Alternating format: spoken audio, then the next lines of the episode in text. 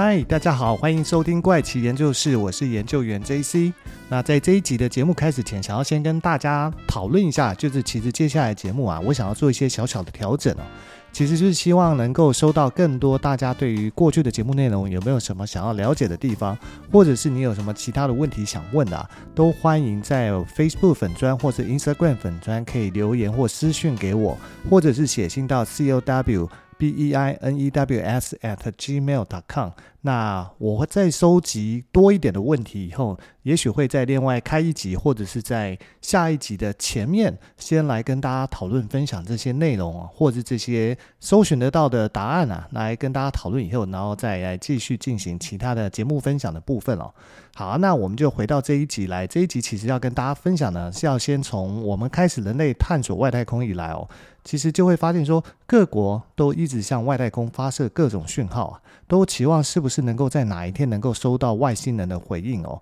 可是已故的物理学大师斯蒂芬霍金就曾经警告过所有的人类哦，如果说你曾呃曾经发射过讯号到外太空，那你收到外星发送回来的讯号，千万不要做任何的回应哦，因为那会给人类带来难以想象的一个灾难哦。因为霍金从人类的行为中哦，去推估说，高等文明对于低等文明带来的哦，几乎只有破坏性的灾难啊。就像当年的哥伦布哦，发现了美洲大陆以后，结果竟然是屠杀印第安人来占领他们的土地哦，就是一样的道理哦。如果外星人发现了地球，说不定地球人的下场会跟印第安人一样哦。所以呢，这就是他警告我们千万不要做这样的回应。那我也看过，呃，其实不是看过了，就大概了解有一本小说我没有看过，但是我在网络上看过蛮多他的一个评论跟他的一个大概结构分析啊，也被 Netflix 已经呃目前正在筹拍成呃美剧啊。那应该是在明年会上映，叫做《三体》嘛。那《三体》里面其实它的故事一开始就是因为有人去回应了外星的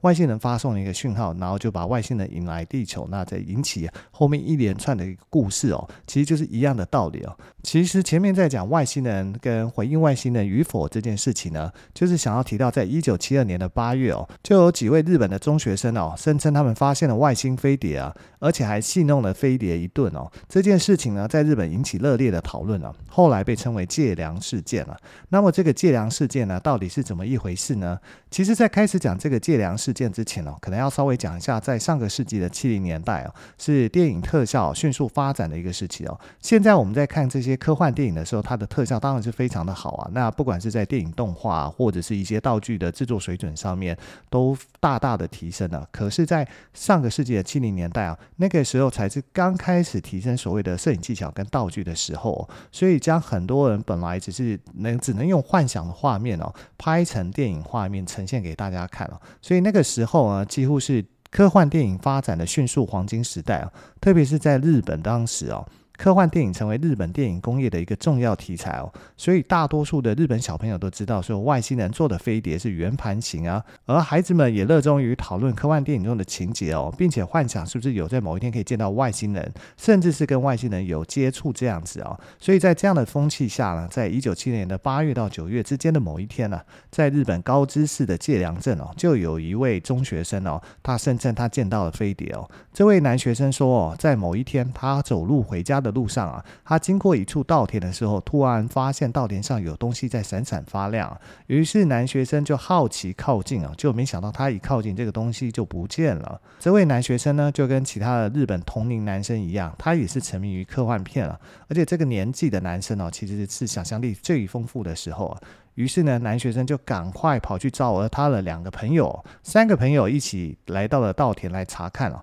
结果发现刚刚看到的那个闪亮的奇怪的东西哦，又出现了，而且还是闪亮发光的一个模样啊。这一次呢，他们看清楚这个不明物体的长相，竟然跟烟灰缸很像。他们就围绕在这个闪亮的东西附近哦，不是很敢接近啊。过了一阵子啊，这个男学生终于鼓起勇气哦，慢慢的靠近这个。类似飞碟的东西啊，但就在此时呢，这个飞碟啊，却发出了诡异的光芒，所以他们三个小朋友其实也不能算小朋友，就中学生啊，都吓得往后一跳。那就在他们稍微拉开距离后呢，飞碟的光就熄灭了。可是每一次啊，当他们尝试要再接近的时候呢，飞碟又会重新发出诡异的光芒哦，好像就是在警告他们不要太接近哦。那三个男生呢，对眼前的景象其实有点惊讶哦，也怀疑想说，难道这就是飞碟吗？因为就像前面提到，这个时期的日本的电影哦，大多是以科幻主题啊，而且是非常流行的，所以这些孩子们多少都看过于关于飞碟的题材啊。但是呢，出现在这些科幻电影里面的飞碟，通常都是很大的，甚至有可能比房子还大。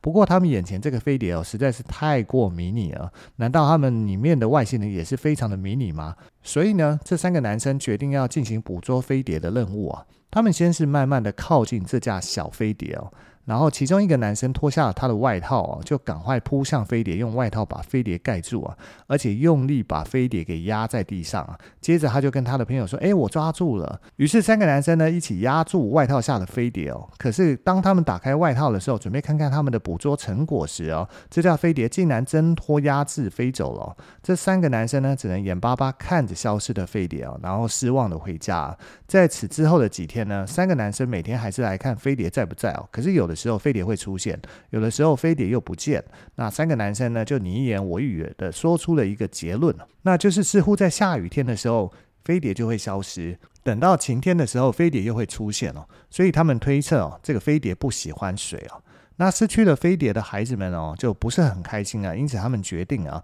要相约隔天放学哦，再去那片稻田里面寻找飞碟的踪迹哦。结果，他们连续搜寻了一个礼拜哦，都快要放弃的时候，哎，这个事情竟然迎来了转机啊！他们再次见到那个神秘的小飞碟哦，因为三个男生知道，如果说像上次一样去捕捉飞碟，飞碟是很容易跑掉的。所以这一次呢，他们带了照相机哦，他们决定先用照相机为飞碟拍一张照片哦，作为他们见到飞碟的证据啊。那之后呢，他们拿了一桶水、一个砖头跟一块布哦，来尝试来捕捉这个飞碟啊。三个人悄悄的靠近哦，等到。足够靠近的时候，其中一位男生呢，就先往飞碟那边泼了水过去哦。另一个男生呢，就用带来的布哦盖到飞碟上，然后就抓到飞碟。那最后一个拿个砖头的男生在做什么？他什么也没做，因为他的砖头也没有丢出去。那他们就抓到飞碟了，所以他们就很开心的捕捉到这个神秘的飞碟哦。所以回去了以后呢，这三个孩子哦，就开始观察这个神秘的飞碟啊。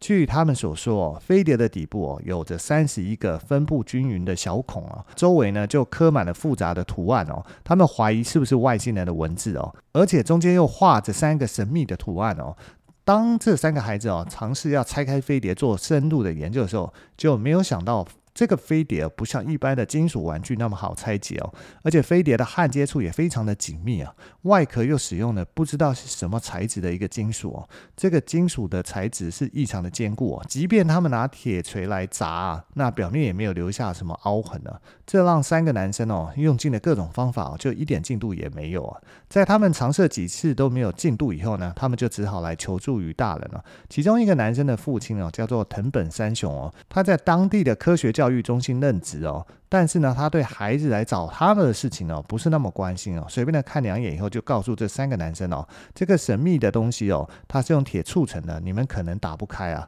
但是铁真的会这么坚固吗？因为我们知道，即便是铁哦，你拿铁锤敲它，它也会出现一些伤痕啊。可是经过孩子的暴力拆解，这个飞碟的表面哦，却依然是非常的光滑。在没有任何的进度下哦，三个男生哦就只能拿尺开始来丈量这个飞碟的大小。结果他们发现这个飞碟的直径大概是二十公分长，高度大概是十公分高哦，真的是一个非常迷你的飞碟哦。那看着大人呢对飞碟其实不感一丝兴趣哦，而且天色也晚了，所以三个男生呢就决定各自解散回家哦。那就把飞碟呢收到书包里哦。不过隔天呢，这个男生醒过来，他发现书包里的飞碟又不见了。于是三个男生呢，又开始踏上了寻找飞碟之路哦。一直到十多天后啊，他们再次在稻田中又找到这个飞碟哦。但是有了前面几次的教训经验以后，这孩子们知道这飞碟是非常的坚固嘛。同时呢，因为多次拆解这个飞碟失败哦，所以其实他们心里面有一丝丝的不开心啊。他们已经失去了使用正常的方法来打开这个飞碟，于是呢，他们是直接向飞碟底部的这个三十一个小孔哦去灌水哦，一直灌到这个飞碟不再发出诡异的光芒哦，但是还是不见飞碟有打开什么门还是孔的。于是呢，他们换了煮沸的水来灌进去哦，不过依旧是没有效果。那之后呢，他们又多次的使用铁锤来敲打。只不过这一次最大的不一样的地方在于说，这一次的敲打之下，飞碟的外壳跟底部竟然出现了裂痕哦，但是结构还是很完整啊。那孩子们还是不甘心啊，就是拆解又失败了，所以他们决定要把飞碟放进烤箱去烤烤看哦，但是却被家长给制止了，因为孩子们并不因为这样就决定要终止他们拆解的动作，但是呢，他们还是。没有任何的方法可以拆开这个飞碟，所以最终呢，他们就决定要把飞碟扔到水池里面泡着哦。结果呢，没几天后，飞碟又不见了。从此以后，这个飞碟再也没有出现在这几个孩子的生活中哦。那这件事情呢，其实一直到好多年后，其中一个男孩已经成年后，才将自己童年这场与外星人的奇遇哦整理成书哦。那发布以后呢，再引起日本社会的一个关注哦。甚至有东京的电视台哦，来专门拍摄这个纪录片来宣传这件事情。那接受采访的人都言之凿凿的坚称自己所见哦。那但是他们提不出任何的证据哦，而且连前面故事里面提到的飞碟的照片哦，他们也找不到。所以这件事情最终是不了了之哦，并没有引起科学界的好奇与关注哦。那无独有偶呢，在讲完这起发生在界良镇的界良事件哦，在日本相同是小孩接触到飞碟案例，其实还有另外一起哦，被称为所谓的甲府事件哦。这次接触飞碟事件的孩子年纪哦，比起界良事件的男孩们还要更小，是属于小学的男生啊。那这是发生在一九七五年的二月二十三号下午六点左右的时间哦。有两位甲府山城小学二年级的小学生哦，他们据报道呢，两个人是堂兄弟的关系哦。因为两家人的聚会哦，所以两个小孩一起在离家不远的空地在那边玩了。但他们在玩游戏的时候，突然发现了两个橘色的发光飞行物体哦。一个飞行物呢，直接往北飞走了；那另外一个飞行物呢，则是朝他们两个人飞过来，而且一下子就飞到他们附近啊，并且在离他们头顶只有大概十公尺的地方哦，就静止不动的漂浮在空中。那突然间呢，这个东西竟然对他们开始拍照。为什么说是拍照呢？因为根据这两位小学生的描述哦，这个飞碟哦就飞到他们头顶上的时候呢，他们可以看到飞碟的底部哦伸出一根类似黑色的直筒啊，对着他们两个人哦，而且还听到类似像按相机快门咔嚓咔嚓的声音啊。因此他们那时候怕得不得了。一开始呢，他们是往家里的方向跑啊，但是没想到这个飞碟竟然跟着他们走了过来啊。那两个人突然就觉得说，哎，那我们要跑到别的地方去，所以就跑到附近一个属于寺庙管辖的墓地哦，躲在一块高高竖起的墓碑后面了。那也许是这两个孩子躲的地方是寺院，又是墓地哦。那飞碟不想打扰。寺庙或者是惊动使者吗？这当然听起来是有点不可思议啦，但谁知道是什么原因？反正没有多久的时间呢，这架飞碟就没有再追着小孩，而是自己离开了，但是也是往北边飞了。所以这两个小孩就松了一口气哦，决定要回家了。但是呢，当他们走到回家路上的。一个葡萄园的时候，他们开始看到有一团像火焰的光芒，好像是葡萄园失火了。他们就往那边走过去看了。等他们走得够近的时候，才发现这个光芒哦是一闪一灭的哦。等到他们再更接近的时候，这光芒竟然变成浅绿色哦。这孩子仔细们一看哦，原来不是失火，而是刚刚追他们的飞碟哦。在放弃追他们以后，原来飞碟飞到这来了哦。那小男孩哦，似乎都有一个共同点哦，就是面对未知害怕的事物哦，却又想多看两眼究竟。是怎么一回事啊？所以这两个小男孩虽然很害怕，可是又忍不住哦往前走，想要看清楚这个飞碟是怎么一回事啊。于是小男孩在环顾四周，觉得说：“哎，我们应该有机会可以落跑的时候呢，觉得没什么危险啊。”他们就近距离的去观察这个飞碟啊。他们发现呢，这个飞碟的直径大概是五公尺长哦，高大概是两公尺哦。底部还有三个着陆用的轮子啊，整个飞碟的表面看上去就像不锈钢一样的颜色。那在飞碟的机身上面哦，还写着五个他们从来没有看过的文字啊。但是整个外形就跟传统里面对呃飞碟的印象是一模一样的。在两个小男孩大概观察一阵子以后，突然听到这个飞碟有一声声响，就是飞碟上竟然有个门打开了。那没多久，他们就看到从飞碟里面走出一个长得很奇怪的外星人了。这个外星人的皮肤哦是巧克力色哦，整个人身上都是很多的皱纹哦。看到可怕的外星人出现的时候，这两个小男孩就想要逃跑啊。但那个外星人不知道怎么一回事哦，竟然出现在小孩们的背后，甚至还拍了其中一个孩子的肩膀。这个孩子哦被吓到哦，直接瘫坐在地上哦。好险那个外星人没有要伤害小孩的意思哦，他只是拍完转身就走掉。可能只是单纯的想要跟地球人打招呼吧。那另外一个男孩看外星人走掉，就赶快拉起瘫坐在地上的男孩往家里跑啊。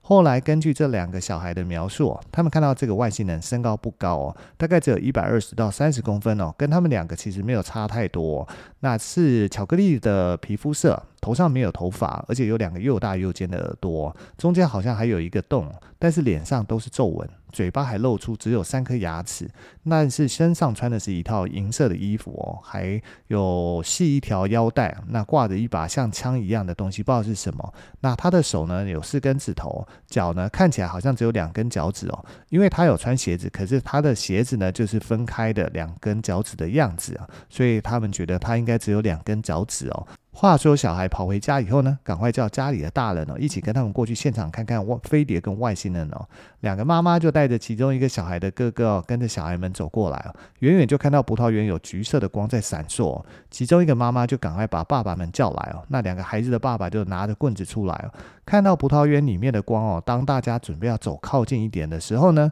这个飞碟突然发出很耀眼的白色强光，然后就消失了。大人们接着就一起到葡萄园来看了。那发现葡萄园的地上竟然有东西在燃烧哦，有一个孩子的妈妈就看到有一个银色的物体在空中盘旋了，而爸爸们呢则是看到它发出光芒，但过一会光芒就消失了。那孩子的妈妈的证言呢，后来被录音留下来，变成是目击证言哦，还被当地的电视台给公布出来哦。但遇到这架飞碟的，其实不止这两个小男孩哦。当天呢，也有一位妇女也遇到了飞碟哦。这个女士呢，她声称哦，自己近距离的接触到外星人哦，这就是怎么一回事呢？其实她是一位当地做推销的一个女生啊。那她开车到附近办事的时候，开到葡萄园附近的时候，突然听到嘣嘣嘣几声，好像在放炮啊。那开到葡萄园旁边的路停的时候，看到有两个小孩站在路的中间哦。这个女士她认为哦，当时她会认为是小孩，是因为他们很矮哦，看起来大概就只有一百二十三十公分哦。于是她按了几声喇叭哦，来示意小孩要让路哦。但是她发现小孩并没有让路哦，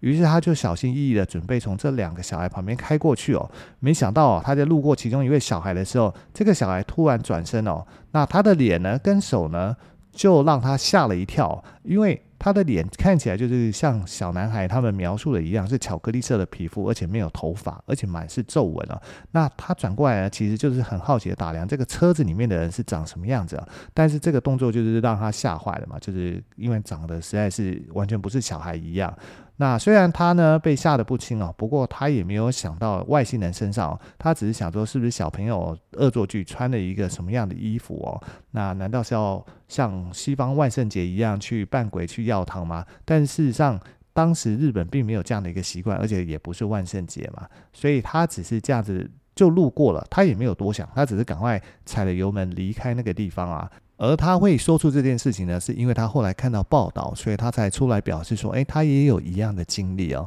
那这个就是所谓的贾府事件哦。所以事实上，在日本呢，曾经有发生过两次啊，小学生其实不是小学生，就是小朋友们。遇到飞碟外星人的一个事件了，一个近距离的接触事件了。只是说这两件事情呢，都只有当事人的单方面的一个声称啊，跟大多数这个世界上所有声称跟外星人有所接触的案件都一样，都是当事人的声称哦，并没有第三方的证据可以来证明说他们是不是真的有接触。等等之类的，那后续当然也是不了了之了。不过，嗯，也许是真的，因为相信这个宇宙这么大，这个世界也这么大，也许是真的有外星人跟地球人有过接触吧。那这集的时间也差不多，那就先到这边了，我们下集再见喽，拜拜。